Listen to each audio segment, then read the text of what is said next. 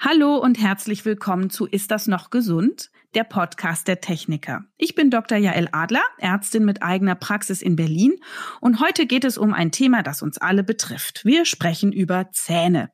Die hat schließlich jeder im Mund und möchte die auch möglichst lange erhalten, denn Zähne haben auch einen Einfluss auf unsere Ganzkörpergesundheit und natürlich haben sie auch was mit Schönheit und mit Selbstbewusstsein zu tun. Wir reden also heute über die Themen Zahnpflege, Mundhygiene, Zahnarztbesuche, welchen Einfluss richtige und falsche Pflege, Ernährung oder aber auch eine Veranlagung auf unsere Zahngesundheit hat.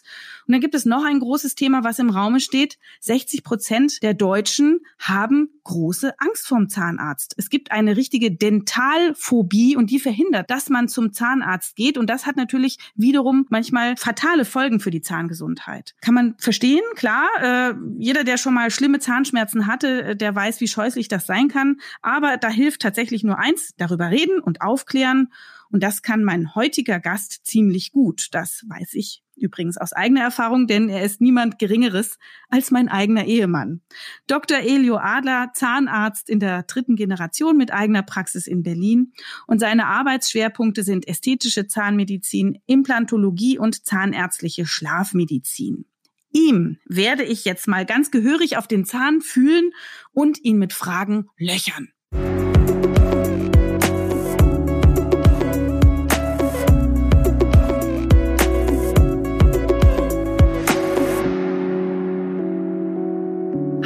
Herzlich willkommen. Danke, dass du dir die Zeit nimmst. Hallo, mit großem Vergnügen. Wir fangen gleich mit der Zahnarztangst an. Das war übrigens ja auch dein Doktorarbeitsthema vor vielen, vielen Jahren. Ist es begründet? Haben Menschen wirklich Zahnarztangst und warum eigentlich?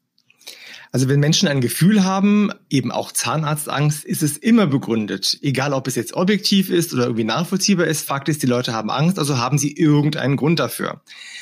Natürlich ist es wichtig zu verstehen, was die Ursachen für diese Angst sind und daran anzusetzen. Denn ich möchte Menschen ernst nehmen, Patienten ernst nehmen. Darum, ja, sie ist begründet, Komma, auch wenn sie objektiv wahrscheinlich nicht begründet ist. Okay, und wie gehst du dann mit den Patienten um, wenn sie ängstlich sind? Sagen die das über immer oder musst du es erst rausfinden? Also ich gehe grundsätzlich mit jedem Patienten so um, als wenn er unglaublich panisch vor Angst wäre. Denn die wenigsten Menschen sagen das ehrlich. Viele sagen so Andeutungen, machen cool, aber naja, mein Hobby ist das ja nicht hier bei Ihnen, solche Sprüche. Mhm. Aber wenn man eben davon ausgeht, dass die meisten voll tiefer Panik sind, hat man meistens recht. Und wenn jemand nicht ängstlich ist, tut man dem auch kein Unrecht, wenn man besonders vorsichtig umgeht mit ihm. Also wie gehe ich damit um? Grundsätzlich, was ich anfangs sagte, diese Angst ernst nehmen und als gesetztes Gefühl, als echtes Gefühl wahrnehmen und annehmen. Als zweites, den Patienten fragen explizit, wovor haben Sie eigentlich Angst? Gab es da ein Erlebnis bei Ihnen? Was genau ist die Situation, die Ihnen Angst auslöst? Das ist natürlich ein bisschen konfrontativ, weil die Menschen sich erstmal auseinandersetzen müssen damit, was ihnen eigentlich diese Angst macht. Aber letztendlich ist es für mich der Schlüssel, um in der Behandlung und in dem drumherum darauf eingehen zu können und diese Angst auf diese Art zu reduzieren. Und was können jetzt äh, die Hörerinnen und Hörer selber tun? Also kann man an seiner eigenen Angst auch schon jetzt losarbeiten? Absolut. Das Wichtigste ist erstmal davon ausgehen, dass es nicht peinlich ist, von dieser Angst zu sprechen. Das heißt, wenn die erste Hürde genommen ist und man geht hin und sagt, wissen Sie was, ich bin hier, aber ich habe Riesenangst, dann ist das eine Möglichkeit für den Zahnarzt oder die Zahnärztin, genau an den Punkt anzusetzen und über dieses Thema zu reden. Wenn man gleich locker flockig versucht, irgendwie Dinge zu überspielen und in Wahrheit eine riesen, ähm, riesen Panik innerlich schiebt, ist vorprogrammiert, dass eine Behandlung viel schwieriger wird und die Angst sich im Zweifel auch noch bewahrheiten wird, wenn sie zum Beispiel vor Kontrollverlust oder dergleichen ist und der Zahnarzt nicht ahnt, nicht merkt, dass er jetzt irgendwie besonders viel Kontrolle dem Patienten geben muss, dann wird mhm. die Angst verstärkt und nicht abgeschwächt. Mhm. Steigen wir mal gleich ein jetzt mit den häufigsten Krankheiten. Was treibt die Leute zu dir am allerhäufigsten? Also relativ häufig treibt der Stempel fürs Bonusheft Patienten zum Zahnarzt. Das ist allerdings die schlechteste aller Motivationen. Ähm, die beste sollte es sein, einfach das zu vermeiden, was im Munde passieren kann, wenn man Kontrollen unterlässt, nämlich dass äh, sich kleine Defekte zu großen entwickeln. Äh, Zahnmedizin hat den großen Vorteil, dass fast nichts schnell geht. Also schnell geht, wenn jemand vor einer Laterne läuft und der Frontzahn ausgeschlagen wird, aber alles andere geht relativ langsam. Das mhm. heißt, wenn man regelmäßig diese Kontrollen geht, kann man die Schäden vermeiden, die es im Mund gibt. Und diese wesentlichen Schäden sind eigentlich zwei. Das eine ist Karies und das andere Parodontitis. Mhm. Karies also die Zerstörung von Zahnhartsubstanz und Parodontitis die Erkrankung des Zahnhalteapparats, des Zahnbettes, dass also ein Zahn anfängt irgendwann zu wackeln. Mhm. Und ähm, wodurch kommt Karies? Zahn ist eine, besteht aus einer Chemikalie, einer Substanz, Hydroxylapatit an der Außenschicht besonders viel und die wird durch Säure aufgelöst. Und wenn Bakterien auf dieser Zahnsubstanz sitzen und ihre Säuren ausschütten können, dann löst sich dieses harte Zahnmaterial auf und ein Loch entsteht. Und wenn so ein Loch da ist, dann können da viel leichter Bakterien und Nahrungsreste drin sitzen und so wird ein Loch immer tiefer und das ist dann letztendlich Karies. Wie du ja weißt, habe ich gar kein Karies. Ist das jetzt veranlagungsmäßig? Ich meine, ich esse ja auch manchmal Süßigkeiten. Also äh, wer kriegt Karies und wer nicht? Und ähm, was kann man tun? Also du hast keine Karies, weil du meine Frau bist, das ist schon mal klar. Das ja, klar, ja, natürlich, ja, ja. Sonst hätte ich dich nicht geheiratet, nee, weiß ich nicht. Also ähm, Karies ist ganz, ganz klar pflegeabhängig und es ist auch ein bisschen Veranlagung, wie die Bakterienzusammensetzung im Mund ist. Das ist eine Frage des Immunsystems, wie das konfiguriert ist, wie die Speichelproduktion ist.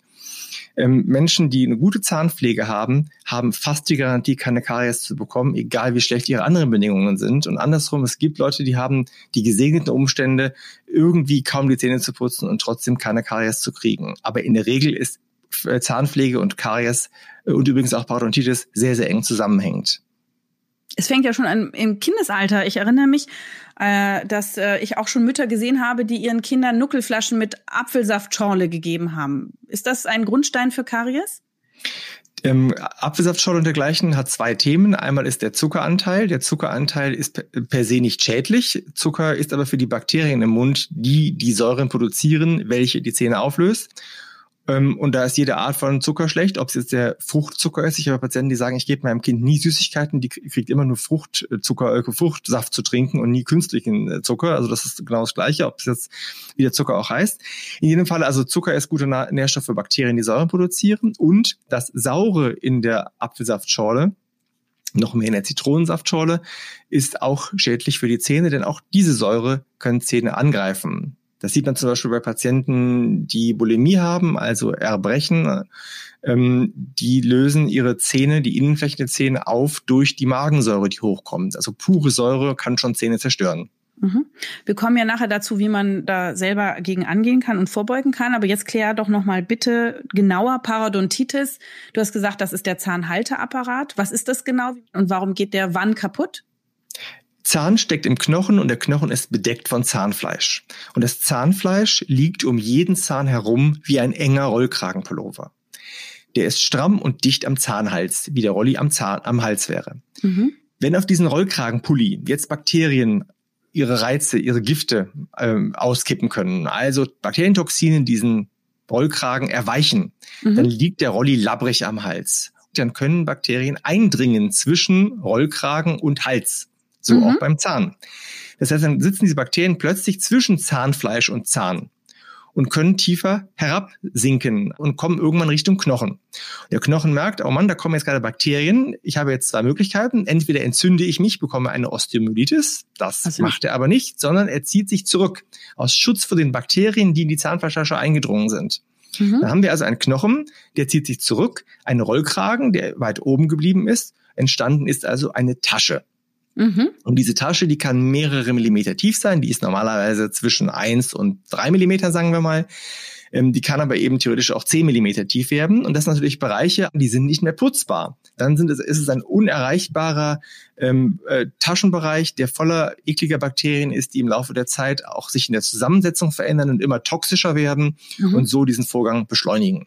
Und Sind das ist dann etwas, warum irgendwann mal Zahn, ein Zahn locker werden kann, wenn der Knochen weit zurückgegangen ist und theoretisch auch ausfallen kann. Sind denn diese Bakterien irgendwie ansteckend? Also kann ich mich beim Küssen oder beim gemeinsamen Löffel benutzen?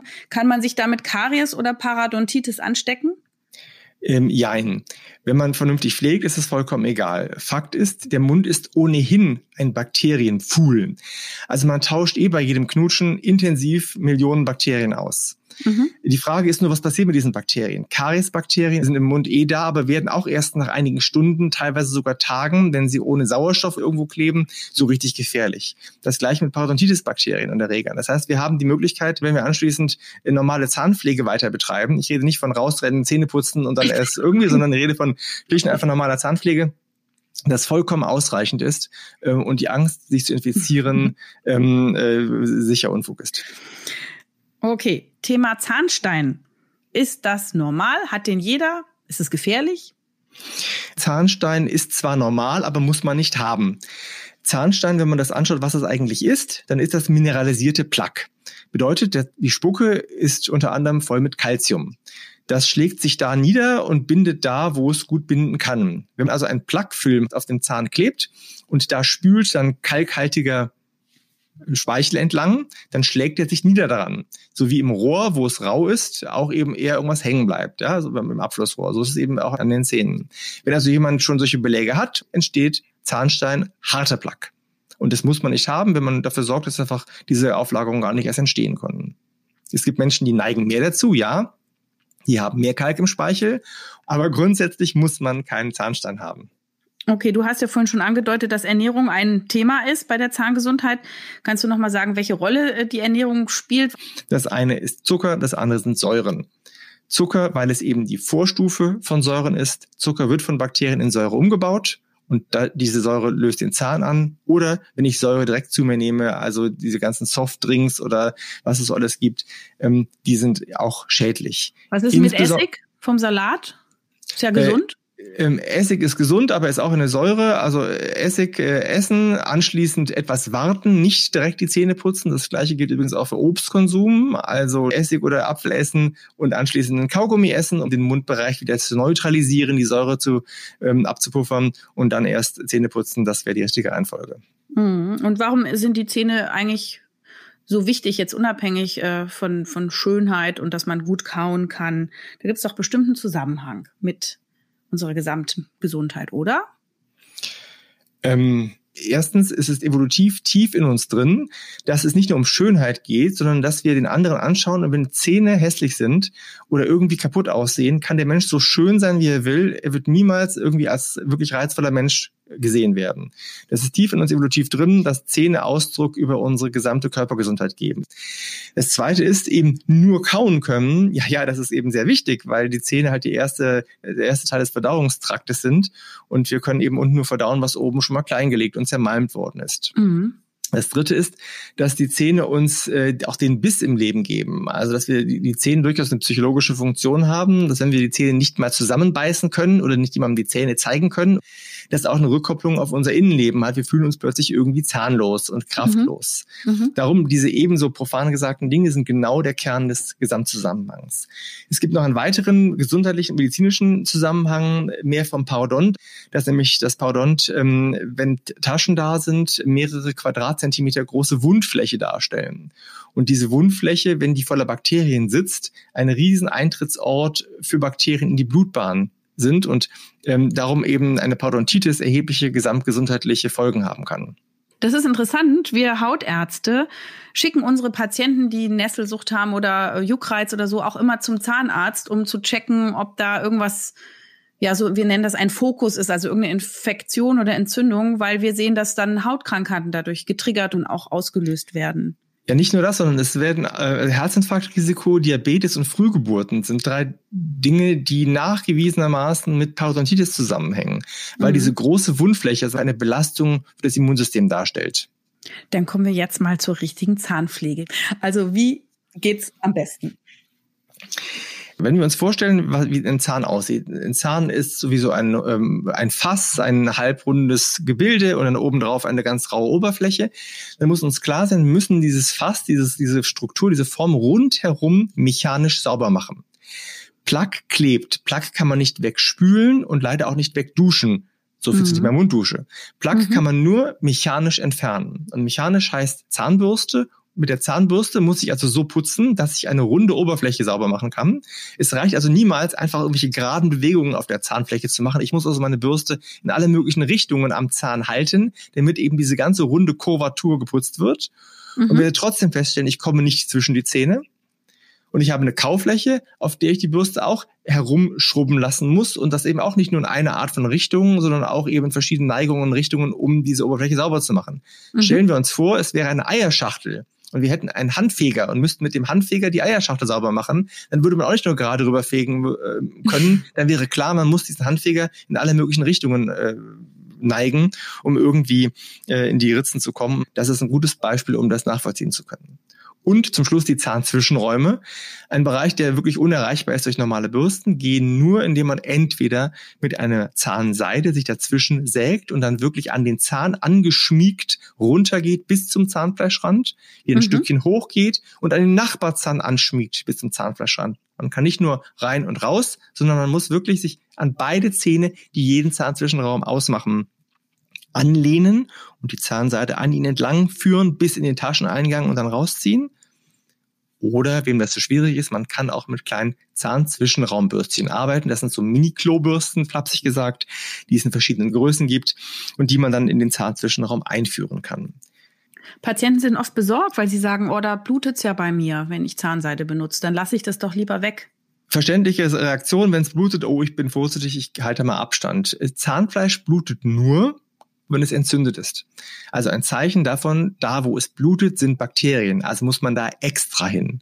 Bedeutet, mit zarter Hand und kontrolliert, aber trotzdem erst recht dahin gehen, 14 Tage weiter fädeln oder incidental bürsten, 14 Tage bluten lassen und verwundert feststellen, dass es nach wenigen Tagen schon gar nicht mehr blutet und auch nicht mehr bluten wird, wenn man wirklich dran bleibt und die, äh, Rand, die Randreizung des Zahnfleisches ähm, da im Griff hält. Als Zahnarztfrau, welche Zahnbürste sollte ich empfehlen?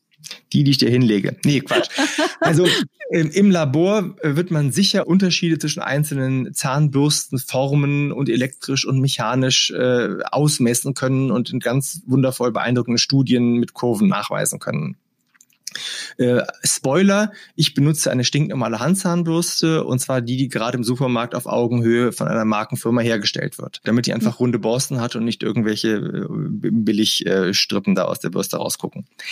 Ähm, egal in welchem Hersteller, egal welche Technik man benutzt, es kommt eben darauf an, diese 3D-Struktur sauber zu machen. Und man kann es mit einer Handzahnbürste wohl genauso gut machen wie mit elektrischen Zahnbürsten. Ob die jetzt rotieren, oszillieren, Schall oder Ultraschall aktiviert äh, arbeiten, das ist vollkommen egal, das ist Geschmackssache. Es kommt darauf an, mechanisch diese Bereiche zu erreichen. Was man allerdings äh, raten kann, ist, möglichst kleine Köpfe zu benutzen, um eben entsprechend alle Bereiche erreichen zu können.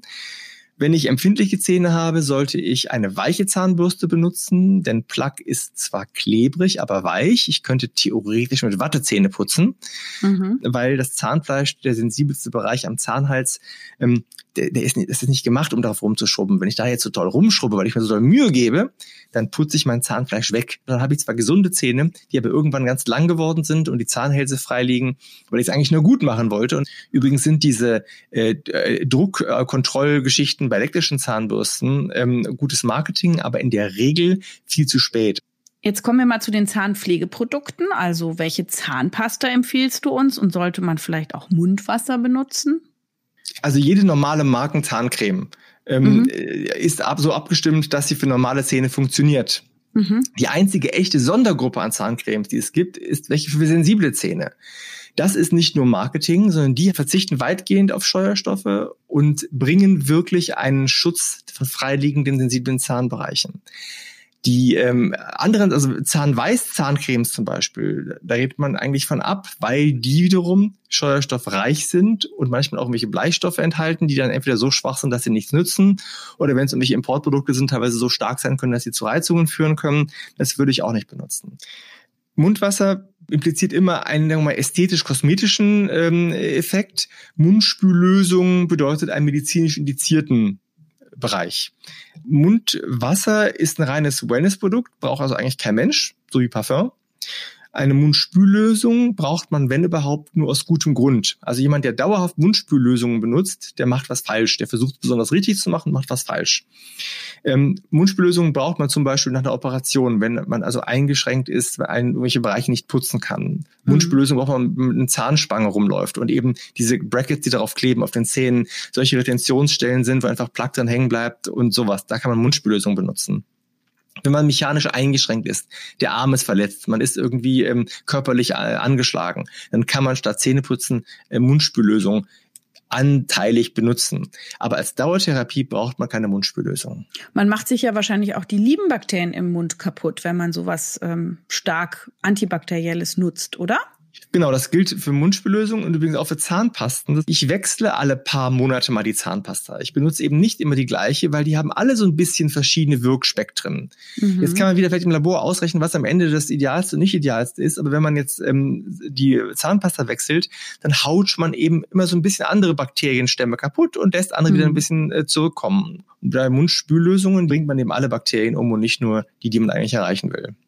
Es wird jetzt ein paar Hörerinnen und Hörer geben, die Angst oder Sorge haben vor Fluorid. Ist das berechtigt, weil das ja toxisch sein mag? Die Diskussion ist ähm, ewig alt und wahrscheinlich auch nicht äh, abschließend zu lösen. Ähm, Fluorid wirkt an den Zähnen lokal. Das heißt also, man sollte keine Tabletten einnehmen, sondern man sollte Fluorid lokal anwenden, da wo es wirkt, nämlich mit Zahnpasta.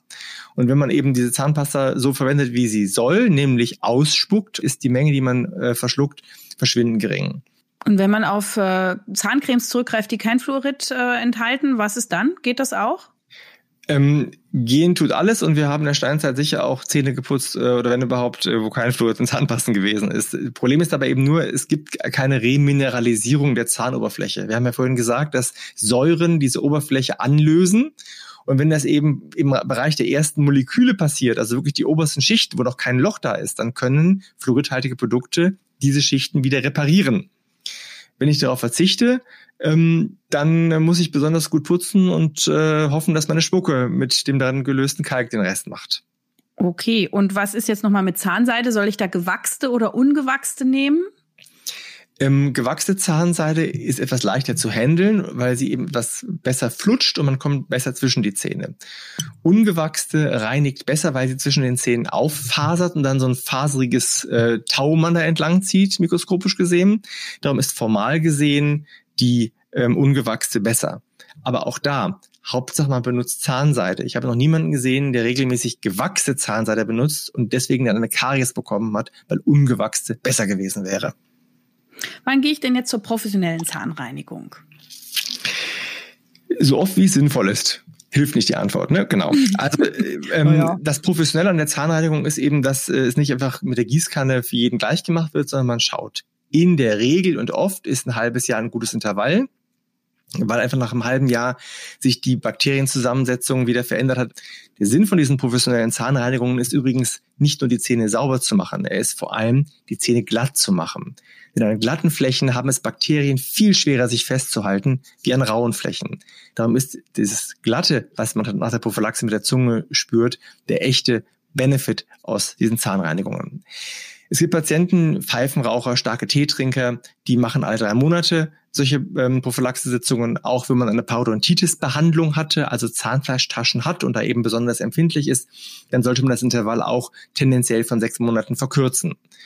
Andere junge Leute, die super Mundhygiene haben, Tip-Top-Zähne haben, alles bestens ist, können auch mal einmal im Jahr kommen. Das muss man einfach absprechen mit äh, seiner Zahnärztin oder seinem Zahnarzt es ist ja so ein Wunschtraum, immer schöne, helle, weiße Zähne zu haben. Das ist ja nicht immer nur, ähm, wie dreckig oder sauber die Zähne sind, sondern das ist ja auch genetisch, welche Zahnfarbe man hat.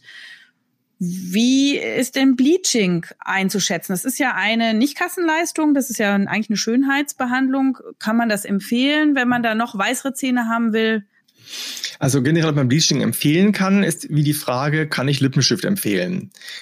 Ähm, ja, sieht schön aus, aber also muss man nicht haben. Wenn man also weißere Zähne haben möchte, dann sollte der erste Schritt sein, Prophylaxe zu machen. Wenn einem das nicht ausreichend ist, dann muss man an die Struktur selbst rangehen. Da ist wichtig zu sagen, dass Füllungen und Kronen und Veneers, also alle fremden Materialien äh, am Zahn, im Zahn, nicht mit gebleicht werden können, mit keinem Verfahren. Die muss man also anschließend äh, austauschen, weil die im Farbbild nicht passen werden. Jetzt gibt es beim Bleichen wiederum verschiedene Techniken. Im Kern ist es aber immer die, die Idee, dass Sauerstoff freigesetzt wird von einem Gel, dieses, dieser Sauerstoff in die Zahnoberfläche eindringt und die Farbstoffe, die Pigmente, die in der Oberfläche drin sitzen, zersetzt. Also die Farbe zerfällt und so wird der Zahn dann heller. Mhm. Ähm, das Verfahren, was wir benutzen, ist eine Kombination aus einem Bleichen in der Praxis, wo erstmal ein Gel auf Zähne aufgetragen wird, und anschließend gibt es Schienen äh, zu Hause und man macht mit Home Bleaching weiter, bis die Zähne so weiß sind, wie man sie möchte.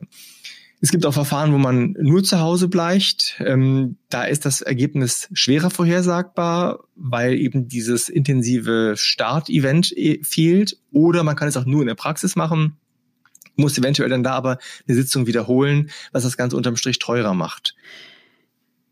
Ab wann sollte denn man mit seinen Kindern oder auch Babys äh, schon zum Zahnarzt gehen? Gibt es da ein richtiges Alter? Ähm, da, wo ein Zahn ist, ist auch ein Zahnarzt. Also äh, man sollte immer mit dem Baby oder auch dem kleinen Kind zum Zahnarzt gehen, sobald der erste Zahn da ist. Und dann und auch erst putzen, ne? Oder? Vorher dann, braucht man nicht putzen. Und dann auch erst putzen, wobei beim Zahndurchbruch ähm, durchaus das Herumkauen auf einer Zahnbürste hilft und gut ist. Mhm. Ähm, da würde man dann eine andere nehmen als ähm, die, mit denen man sich die Zähne putzt, äh, sowieso die eigene, aber auch die Babyzähne putzt. Aber ruhig eine zum Rumspielen nehmen, das ist super. Auf die ist nämlich die Zahnbürste schon mal der Freund. Und dass so eine Zahnbürste im Mund äh, ist, ist eine bekannte Angelegenheit und nichts Neues, wo dann plötzlich da Mama oder Papa kommen mit so einem komischen Ding und da rummacht im Mund, dann kaut das Kind von alleine drauf rum. Und das kann man übrigens sehr schnell überführen, dann eben, wenn das Kind selber mit die Zahnbürste hält und drauf rumkaut und dann eben das Elternteil diese Zahnbürste eben nimmt, so ein bisschen, wo ist der Zahn, da ist, da gucken wir mal da und hier. Und kann man eigentlich sehr spielerisch und sehr entspannt ähm, auch das Zahn Zähneputzen ähm, einführen und Teil eines Tages, also morgens und abends Ritual sein lassen. Natürlich, wenn man mit einem Baby zum Zahnarzt geht, ähm, wird äh, äh, der Zahnarzt hoffentlich ähm, sich entsprechend verhalten. Da geht es überhaupt nicht darum, irgendwelche ernsthaften Kontrollen zu machen, sondern dann sitzt man auf dem Schoß, fährt einmal mit dem Stuhl rauf und runter und geht nach Hause und das die nächsten zwei, drei Male auch und zählt vielleicht mal begeistert, wie viele Zähne da im Mund sind, ob denn da schon ein oder schon zwei sind. Es geht einfach nur darum, mhm. kennenlernen, positive Atmosphäre erzeugen, vertrauensbildende Maßnahmen machen und dann, und das war der Anfang des Gesprächs, ist auch das Thema Zahnarztangst oft schon etwas, was gar kein Thema mehr wird.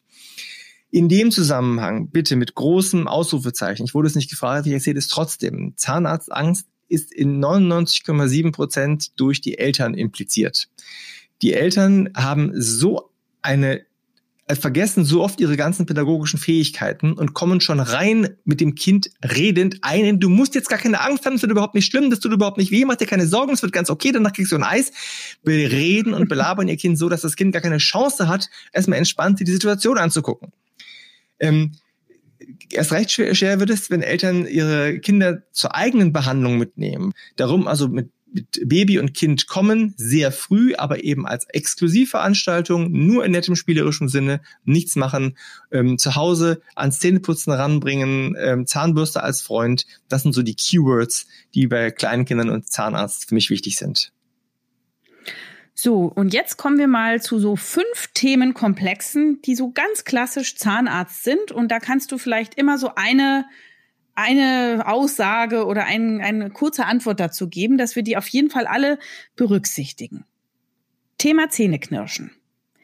Merkt man es selber? Was sind die Symptome? Ist es gefährlich? Muss man da zum Zahnarzt? Zähneknirschen tun immer mehr, weil offensichtlich die Belastungen für Menschen immer höher werden und sie ihren Stress an sich selber abreagieren. Knirschen ist das eine, Pressen ist das andere. Beides ist schlecht, weil es Zahnsubstanz kaputt macht und abreibt. Zahnsubstanz ist dafür gemacht, ein paar Minuten am Tag nur in Kontakt zu sein. Nämlich beim Schlucken, wo wir kurz die Zähne zusammenbeißen, und beim Kauen. Wenn man das über Stunden macht, tags vor dem PC, nachts beim Schlafen oder beim Buchlesen oder sonst irgendwo beim Streit mit äh, irgendwelchen Leuten, ähm, wird Zahn abgenutzt und dann liegt ein Bereich vom Zahn frei, der nicht dafür gemacht ist, frei zu liegen. Das Zahnbein, das Dentin liegt frei und Zähne gehen schnell kaputt. Das Kiefergelenk wird überlastet. Deshalb alle halbe Jahre zur Zahnarztkontrolle gehen. Der schaut sich auch an, ob die Zähne Knirschspuren zeigen und kann entsprechend dann rechtzeitig eine Therapie dagegen einleiten. Die Knirschschiene. Eine Aufbissschiene, genau, äh, die dann eben das Knirschen verhindert. Und Botox eigentlich auch in den Muskel da, der das Knirschen äh, verstärkt, in den Kiefermuskel, Masseter-Muskel? Man spritzt Botox äh, in die Kaumuskulatur, wenn es wirklich zu Hypertrophien kommt, also der Muskel dick angeschwollen ist, was man sogar von außen sehen kann, oder das Pressen und Knirschen so stark ist, dass eben Schienen alleine auch nicht ausreichen. Man kann ja auf Schienen herumpressen. Ähm, aber das sind erfreulicherweise die wenigsten Fälle, wo das nötig ist. Die Schienen sind ja auch gar nicht so schlimm, wie viele Angst haben. Ne? Die sind ja relativ klein und entspannen nachts sogar. Also man schläft besser. Äh, das ist Geschmackssache, wobei die Leute, die einen Leidensdruck haben und eine Schiene tragen und die Schiene hilft dann auch in aller Regel, die lieben ihre Schienen irgendwann, weil sie einfach merken, dass es für sie entspannend ist, den Schlaf verbessert und die Zähne schont. Und nimmt man die Schiene oben oder unten im, im Kiefer? Also, und macht die der Zahnarzt oder kann man die auch selber im Internet bestellen und sich zurechtkauen? Also vor Boil and Bite Produkten, diesen selbstgemachten Produkten, äh, warne ich extrem, weil die in der Regel Triggerfaktoren sind. Das heißt, die lösen solches Pressen und Knirschen erst recht aus als wenn man mit einem Kaugummi im Mund schlafen würde, wo auch der Reiz besteht, darauf rumzukauen. Sowas muss Maß angefertigt werden. Es muss un unglaublich genau passen, damit es eben total langweilig auf den Zähnen liegt und für das Kiefergelenk überhaupt kein Reiz ist, da irgendwelche Hindernisse wegzukauen. Ob man eine Schiene im Oberkiefer oder Unterkiefer macht, ist Geschmackssache. Da werden einem die Hälfte der Zahnärzte erklären, das eine sei gut und die Hälfte das andere sei gut. Am Ende des Tages ist es egal. Der zweite Themenkomplex. Wurzelkanalbehandlung, wann ist die nötig und muss man da zum Spezialisten? Jeder Zahn hat im Inneren einen Zahnnerv. Genau genommen nicht nur Nerv, sondern auch Blutgefäße, Lymphgefäße, alle möglichen anderen Zellen. Also ein Innenleben. Und wenn Bakterien durch Karies dieses Innenleben erreichen, dann wird diese gesamte Höhle infiziert. Und dann muss man, um zu versuchen, diesen Zahn zu erhalten, das gesamte weiche Innenleben des Zahns entfernen. Das macht man, indem man das äh, mit kleinen Pfeilen entfernt, Medikamente, Spüllösungen, alle möglichen Techniken, wie man das sauber bekommt und am Ende mit einer, mit einer Technik, egal wie, verschließt und versiegelt diese Gänge. Diese Gänge sind leider keine Strohhalme, sondern so, sind so wie Tropfsteinhöhlenwände, also eine extrem zerklüftete Oberfläche, wo es recht schwierig ist, diese ganzen Bereiche zu erreichen. Und das sind eben dann verschiedene Techniken, die man einsetzt, die ähm, mehr oder weniger gute Chancen haben, das zu gewährleisten. Zum Spezialisten muss man nicht für so eine solche Behandlung. Das ist etwas, was die meisten Zahnärzte normalerweise und standardmäßig anbringen. Es gibt komplizierte Fälle, wo eine Spezialistenbehandlung Sinn macht. Äh, ich wünsche allen, dass sie Zahnärzte haben, die in dem Moment so ehrlich sind und sagen, das übersteigt das, was ich kann oder wo ich mit gutem Gewissen eine Behandlung zu Ende führen kann. Gehen Sie besser zum Spezialisten.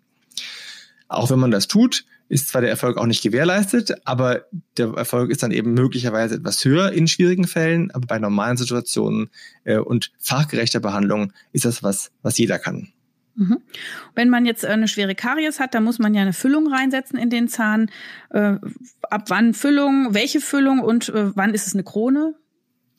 Also solange man etwas füllen kann, ist es eine Füllung. Und wenn man nichts mehr füllen kann, das heißt, äh, da zu wenig Zahnsubstanz steht, muss man irgendwie durch einen Außenschutz an den Zahn rangehen ähm, Füllungen, verschiedene Materialien, je nach Größe äh, des Lochs, was besser und schlechter ist. Krone in dem Moment, wo die Substanz so geschädigt ist, dass ähm, Füllungen rausbrechen würden. Und mhm. Kronen mhm. sind Gebilde, wo man sich vorstellt, dass man den Zahn rundherum vielleicht einen Millimeter abschleift, also reduziert, die Kaufläche ein bisschen mehr und dann eine Hülse auf diesen Zahn draufsetzt. Die Hülse hat die Form von dem Zahn, aber ist in, innen so hergestellt, maßangefertigt, dass sie auf diesen Stumpf passt. Und nimmt man dann eher Gold oder Kunststoff oder Zement oder Keramik? Das Was ist eine da so alles? Frage. Genau diese Materialien. Man merkt, du kennst den Zahnarzt ganz gut. ähm, genau diese Materialien gibt es und welche man nimmt, ähm, ist abhängig von erstens kosmetischem Anspruch und zweitens Geldbeutel und auch ein wenig von medizinischer Indikation, wobei heute mittlerweile bei fast allen Indikationen fast alles geht. Also ist das mittlerweile der letzte Punkt, der eine Rolle spielt. Im Wesentlichen geht es um Schönheit und Geld. Und Teilkrone, noch mal ganz kurz, das ist wahrscheinlich, wenn nicht eine ganze Krone nötig ist. Ist das Teil was Gutes? Ja, also, also Teilkrone, sollte man immer versuchen, eine Teilkrone noch gerade zu schaffen? Wenn wir bei den Hülsen bleiben, also wenn eine Krone sowas wie ein Topf ist, dann ist eine Teilkrone sowas wie ein Topfdeckel. Das heißt, etwas, was auf der Kaufläche drauf liegt und was so die Ränder des Zahns gerade so überlappt und manchmal auch ein bisschen mehr, also geht nicht bis zum Zahnfleisch runter. Die Brille, die wir Zahnärzte aufhaben, ist immer so viel Zahnsubstanz wie möglich zu schonen. Also ist der Zwischenschritt zwischen Füllung und Krone oftmals und hoffentlich eine Teilkrone, damit eben die Zahnsubstanz nicht unnötig weggeschliffen wird. Und man versucht eben geizig zu sein mit Zahnsubstanz, also im Laufe des Lebens möglichst wenig häufig Restaurationen erneuern zu müssen. Nichts hält für immer, egal ob Keramik oder Gold. Und ähm, wenn man also dann schafft, nochmal 15 Jahre eine Teilkrone zu machen und dann erst eine Krone zu machen, die wieder 15 Jahre hält, hat man schon mal 30 Jahre Zeit für diesen Zahn gewonnen. Das heißt, als Patient äh, frage ich, warum jetzt Krone und nicht Teilkrone oder kann ich da mitreden? Ähm, also das sollte keine, es sollte keine Entscheidung äh, des Patienten sein, aber sollte eine Beratung des Behandlers sein. Mhm. Ähm, manchmal sagen Patienten dann sogar sowas, wollen wir nicht gleich eine Krone machen, dann hält die. Mhm. Ähm, dann sage ich aber, genau, was ich eben sagte, äh, lassen Sie uns doch eine Teilkrone erstmal machen, dann mache ich Ihnen gerne in 15 Jahren nochmal eine Krone. Mhm. Aber, Unterscheiden äh, die sich denn preislich? Also ist das ein, ein Entscheidungskriterium womöglich ein unbewusstes auch? Ähm, äh, nicht wirklich. Also eine Teilkrone ist theoretisch eine Idee teurer, aber nicht in einer Weise, wo das jetzt eine Entscheidung äh, beeinflusst. Aha. Insofern ist es meistens, dass Leute sagen, ich habe keine Lust auf häufige Zahnbehandlungen. Wenn es was Stabileres gibt, mache ich gleich das Stabilere. In Wahrheit ist in dem Fall das nicht stabiler, sondern schon gleich eine Art von äh, vorletzter Versorgung, wo die letzte heißt ein Zahn ziehen. Okay. Und jetzt noch der Komplex Zahnersatz. Da ich als Zahnarztfrau bekomme mit, es gibt sowas wie Brücken, es gibt Prothesen, es gibt Implantate, fehlt was und wann entscheidet man sich wofür? Also wenn ein Zahn fehlt, ähm, originell braucht man Zahnersatz. Äh, Zahnersatz gibt grundsätzlich zwei verschiedene Arten. Es gibt festsitzenden und herausnehmbaren Zahnersatz. Festsitzend heißt, der wird an eigenen Zähnen befestigt, in der Regel zementiert oder auf künstlichen Zähnen, die in den Kiefer eingepflanzt werden, sogenannten Implantaten, befestigt, draufgeschraubt, draufgeklebt irgendwie. Da hat man am Ende der Behandlung wieder feste Zähne im Mund. Wenn aber zu wenig eigene Zähne da sind oder die Verteilung der eigenen Zähne so doof ist, dass man nicht Brücken bauen kann, dann braucht man einen abnehmbaren Zahnersatz. Der abnehmbare Zahnersatz, ähm, wieder das gleiche Spiel. Wie hält der? Der kann entweder halten an den eigenen Zähnen, die noch da sind, mhm. oder wenn man zu wenig eigen hat, an Implantaten. Implantate könnten also auch Befestigungselemente für abnehmbare Zahnersatz tragen. Oder abnehmbarer Zahnersatz kann auch gar nicht an Zähnen und gar nicht an Implantaten halten, sondern nur auf der Schleimhaut. Da hat man eine Vollprothese. Auch das ist eine Art von Zahnersatz äh, und die kommt leider ähm, auch immer wieder vor. Kann man damit essen? Also das ist ja eine ganz schöne Einschränkung wahrscheinlich der Lebensqualität, auch wenn da so ein Plastikding da am Gaumen klebt, oder? Oder kann man damit, hat man ein gutes Dasein damit? Äh, erfreulicherweise ist der Mensch sehr anpassungsfähig und mhm. ähm, Menschen leben damit und äh, ich sag mal ehrlich, ertragen äh, da äh, erstaunlicherweise sehr viel. Ob man damit gut zurechtkommt, hängt von drei Dingen ab. Erstens, wie ist das Kieferprofil? Wenn Patienten richtig ausgeprägte Kiefer haben, dann gehen Vollprothesen ganz gut. Das mhm. Zweite, ähm, jeder Mensch hat eine unterschiedliche Sensibilität. Es gibt Leute, die sind einfach unempfindlich, haben nicht eine nervöse Zunge, die dauernd da irgendwie rumspielt und äh, die Prothese anheben will und Wangen, die da rumdrücken. Und als drittes muss man fairerweise auch sagen, sie muss gut gemacht sein. Das ist mhm. eine Voraussetzung dafür, dass die beiden ersten Punkte Kieferprofil optimal genutzt werden und Patient ist leicht, hat sich daran zu gewöhnen, dass diese ersten beiden Punkte erfüllt werden. Es gibt ja, das kriege ich ja auch mit, äh, ganz ausgefeilte Techniken, wie man ähm, Zahnersatz befestigen kann. Ne? Und ähm, ist das für einen Patienten immer so ersichtlich? Also woher weiß ich denn, welche Qualität mir jetzt der Zahnarzt da anbietet oder auch das jeweilige Labor? Das ist eigentlich ein sehr sensibler und extrem wichtiger Bereich. Ähm, man kann Zahnarztleistungen nicht vergleichen. Es sind ganz viele weiche Faktoren, die eine Rolle spielen. Darum die Antwort auf deine Frage ist, wenn man ehrlich ist, reine Vertrauenssache. Hm. Ich kann, wenn ich es mal brutal und ich übertreibe jetzt ausdrücke, ich kann jedem Patienten alles erklären und verkaufen. Aber ob ich das ehrlich und wahrhaftig mache und das Beste für den Patienten dabei im Blick habe, ist am Ende eine Vertrauensentscheidung. Mhm. Das heißt, ich würde als Patientin auf jeden Fall auf mein Bauchgefühl hören, finde ich diesen Menschen, der mir gegenüber sitzt, vertrauenswürdig. Mhm. Zweitens kann der mir auch begründet erklären, warum er mir das empfiehlt. Mhm. Drittens, es gibt immer Alternativen. Und ich lege diese Alternativen meinen Patienten dar, ohne dass sie mich groß fragen müssen. Ich finde es selbstverständlich, dass man erklärt, welche Möglichkeiten gibt es, welche Alternativen gibt es. Aber 90 Prozent fragen mich am Ende, habe ich verstanden, Herr Doktor, sehr interessant, aber was würden Sie denn machen? Und das ist genau dann der Vertrauenspunkt, wo die verstanden haben, ja, ich sage den ehrlich Vor- und Nachteile verschiedener Versionen, mhm. aber das Vertrauen entscheidet, was ich ihnen dann am Ende rate. Mhm. Und in dem Bewusstsein sollen bitte Patienten auch in die Situation gehen, gerne vorinformiert, aber immer im äh, Wissen, es gibt für jede Situation mehrere Möglichkeiten und ist der, der gegenüber sitzt, gerade jemand, der das ehrlich berät, äh, was die Frage ist, oder der vielleicht andere Hintergründe hat. Wenn ein Patient irgendwo hingeht und sagt, ich komme zu Ihnen, ich habe so einen teuren Kostenvoranschlag von meinem Zahnarzt bekommen, ich möchte mal gucken, geht das auch billiger? Natürlich geht es auch billiger. Man kann in der Regel jedes Angebot doppelt so teuer und halb so teuer machen. Aber was kriege ich dafür? Das werde ich eben vorher sehr schwer objektiv feststellen können. Das kann ich nur durch mein Bauchgefühl und Vertrauen irgendwie versuchen einzutaxieren. Und rätst du auch zu einer zweiten Meinung, wenn man sich unsicher ist? Es handelt sich ja manchmal um sehr große Summen. Eine zweite Meinung ist völlig in Ordnung, solange die eben in diesem Verständnis besteht. Also wenn ich irgendwo hingehe, um zu gucken, kriege ich es billiger und ich komme an und sage hier, ich habe so einen teuren Plan, können Sie den nicht irgendwo billiger machen? Ähm, und der äh, andere Zahnarzt gerade äh, Leerlauf hat und nichts zu tun hat, dann sagt ihr, ja klar, ach, was wird denn da empfohlen? Na klar geht das auch anders. Aber die, die Leistung ist eben eine andere.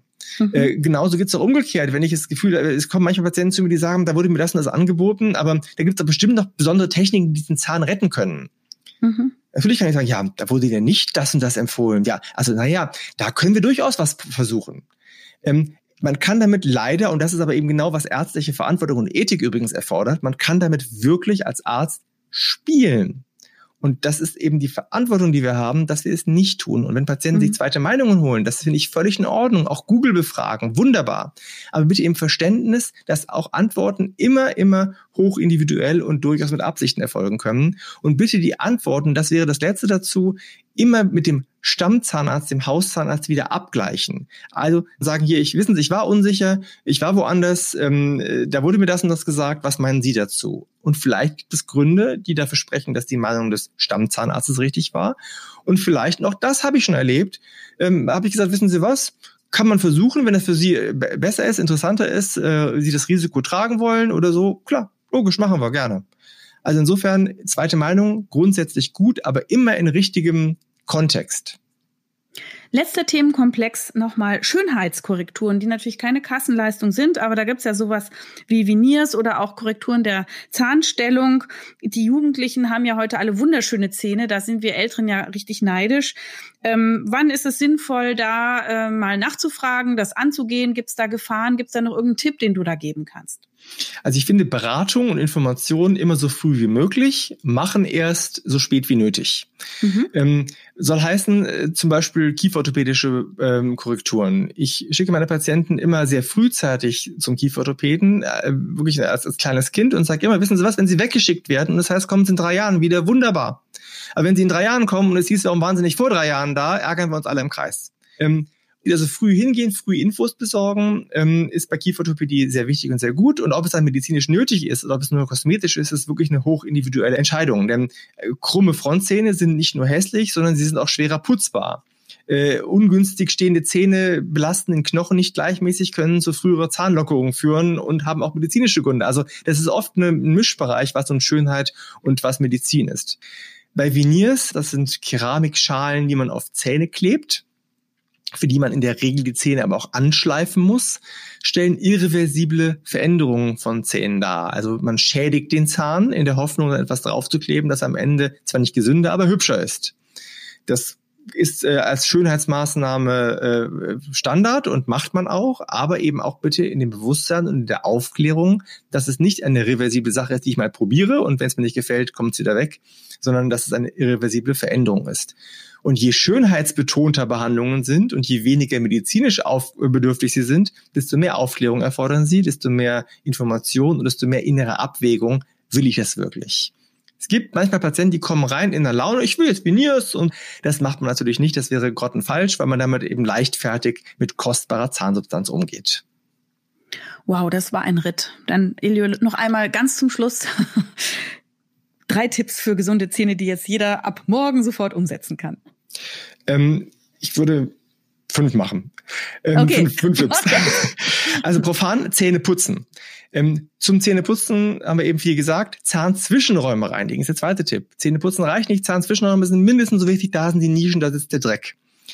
Wenn man Säuren zu sich genommen hat, egal ob reine Säure oder Zucker, warten und die Spucke oder mit Kaugummi alles neutralisieren lassen. Also nicht die Säure gleich in die Zähne reinschrubben zahnärztliche Kontrollen regelmäßig machen und auch Prophylaxe machen. Vermeidungsverhalten macht Probleme nur größer und man kann mit groß, wenn man große Angst hat, dem Zahnarzt sagen, ich will nur kommen und gucken, Sie machen bitte beim ersten Mal gar nichts.